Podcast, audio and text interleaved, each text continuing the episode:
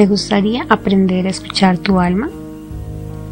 En el anterior episodio conocimos qué es la sanación. Lo que queda sin sanar en una vida anterior debe ser sanado en la siguiente. Pero aquí no se trata del karma como lo vimos en el episodio 15.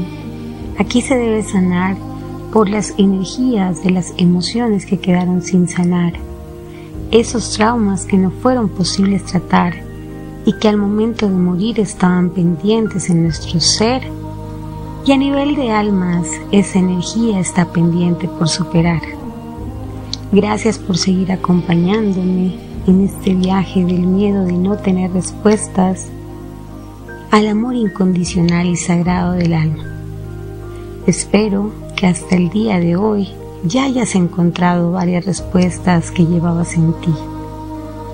Me gusta saber ¿Qué preguntas tienes? ¿Y qué respuestas has encontrado? Si ya puedes conectar con tu alma y si ya la escuchas. Iniciamos. Toma una posición cómoda. Toma tres respiraciones profundas. Conecta con tu alma y con tu escucha consciente. Empiezo con la lectura del libro. Capítulo 1. La sanación. Tercer fragmento. Dar servicio a los demás. En el nivel del alma, el deseo de ofrecer un servicio a los demás es una motivación muy importante para planear ciertas experiencias de vida.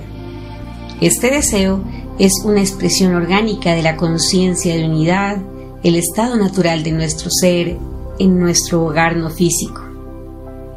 Entiendo el concepto de unidad como la realidad de que existe un solo ser en el universo. Tú, yo y de hecho todas las personas no somos más que expresiones individualizadas de ese ser que es la unidad. Es por ello por lo que la expresión dar servicio a los demás realmente quiere decir dar servicio aparentemente a los demás. Supongamos que en el nivel del alma tú y yo planeamos una vida juntos. Cuando nos encontramos en un estado de conciencia de la unidad, sabes que yo soy literalmente tú. Este conocimiento es más que un solo concepto intelectual, como lo es para la mayoría de nosotros cuando estamos encarnados. En lugar de ello, percibes realmente que yo soy tú y que tú eres yo y de esa manera te sientes inclinado a darme servicio. Y a la inversa, dado que yo experimento que literalmente tú eres yo, yo deseo darte servicio a ti. Esta es una vía rápida para la evolución espiritual. Cada uno de nosotros recibe aquello que da. Aprendemos lo que enseñamos. Un error común del aspirante espiritual, aunque en realidad no existen los errores, porque toda experiencia es un aprendizaje, es centrarse excesivamente en su propio crecimiento, como si dicho crecimiento fuera independiente del servicio a los demás. El excesivo enfoque en uno mismo, aun aunque se relacione con el progreso espiritual, provoca que la propia evolución sea más lenta. Tendemos a olvidar esta verdad cuando nos encarnamos pero en el nivel del alma somos extremadamente conscientes de ella. Por esta razón planeamos dar servicio a los demás con el objetivo de fomentar la expansión y la evolución de la unidad de la que cada uno de nosotros es parte esencial. ¿Qué significa servicio? Sin duda, la palabra servicio puede referirse a los actos de generosidad. Una de las funciones más comunes de dar servicio con actos de generosidad es el de unos padres que educan a sus hijos. Sin embargo, también en ocasiones las funciones negativas se planean antes de nacer. De hecho, las personas que nos plantean mayores desafíos en la vida podrían estar haciéndolo a instancias de nosotros mismos. Los hijos de Pat, por ejemplo, sabían antes de nacer que su alcoholismo le impediría estar presente o ser tan cariñoso como cabría esperarse. lo eligieron como su padre no a pesar de su alcoholismo planeado, sino debido a él. Sentían que la experiencia de tener un padre alcohólico fomentaría su propia evolución. Las personas que desempeñan las funciones más negativas en nuestras vidas no siempre lo hacen porque nosotros se lo hayamos pedido. Por ejemplo, en el capítulo 12 verás que una parte más elevada del alma del violador permitió la planificación prenatal de una violación, de tal forma que una parte inferior o más oscura del alma tuviera la oportunidad de sanar la ira. Beverly, la mujer que fue violada, no pidió esa experiencia, pero sabía antes de nacer que tenía muchas probabilidades de sufrirla. Sin embargo, su alma estuvo de acuerdo con ese plan por las razones que analizaré en ese capítulo. En el fragmento del día de hoy nos hemos introducido en el tema de dar servicio a los demás. En el nivel del alma, ese deseo de ofrecer ese servicio a los otros es una motivación muy importante para planear algunas experiencias.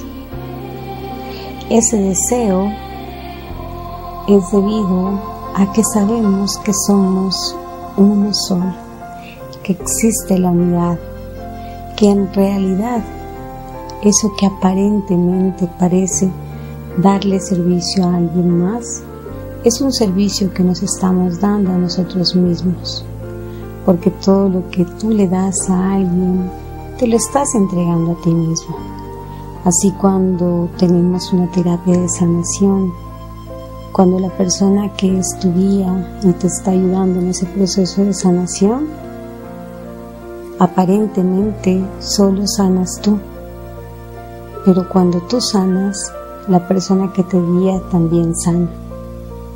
Por eso la frase, si tú sanas, yo sano.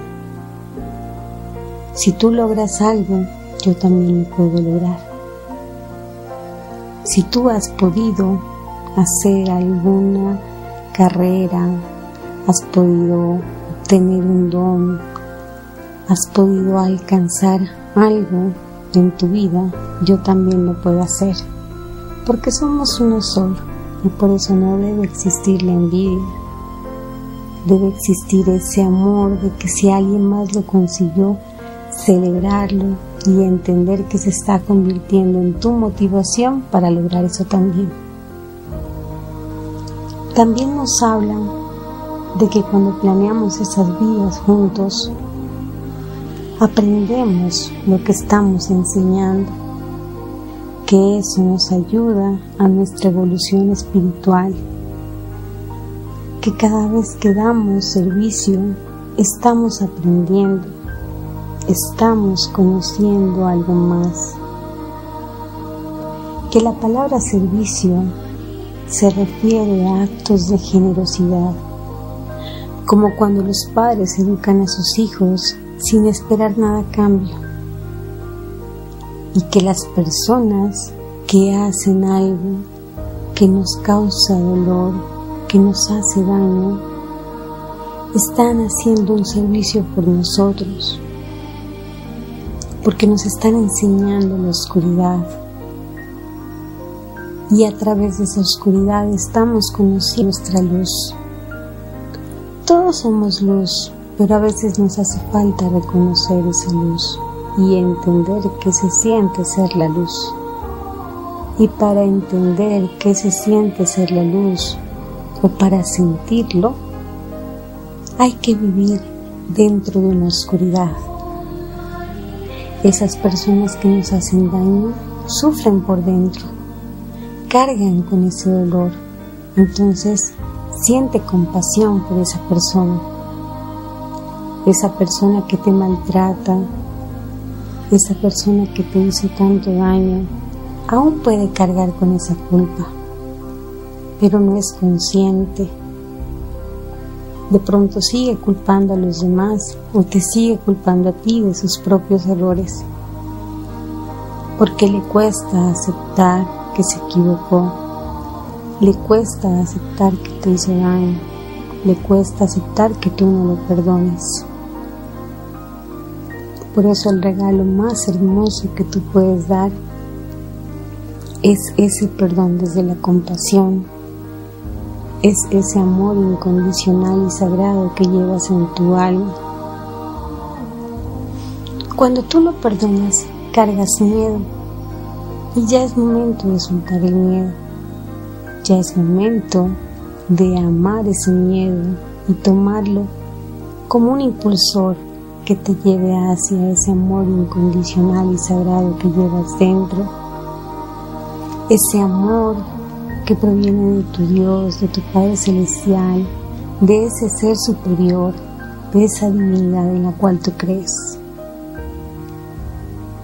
Por eso, en Hoponopono se utiliza lo siento, por favor perdóname, haciéndote responsable de que tú fuiste quien le pediste que te hiciera ese daño para tú aprender, para tú no seguir siendo el mismo, para que tu alma se transformara y en la siguiente vida no tenga que vivir lo mismo,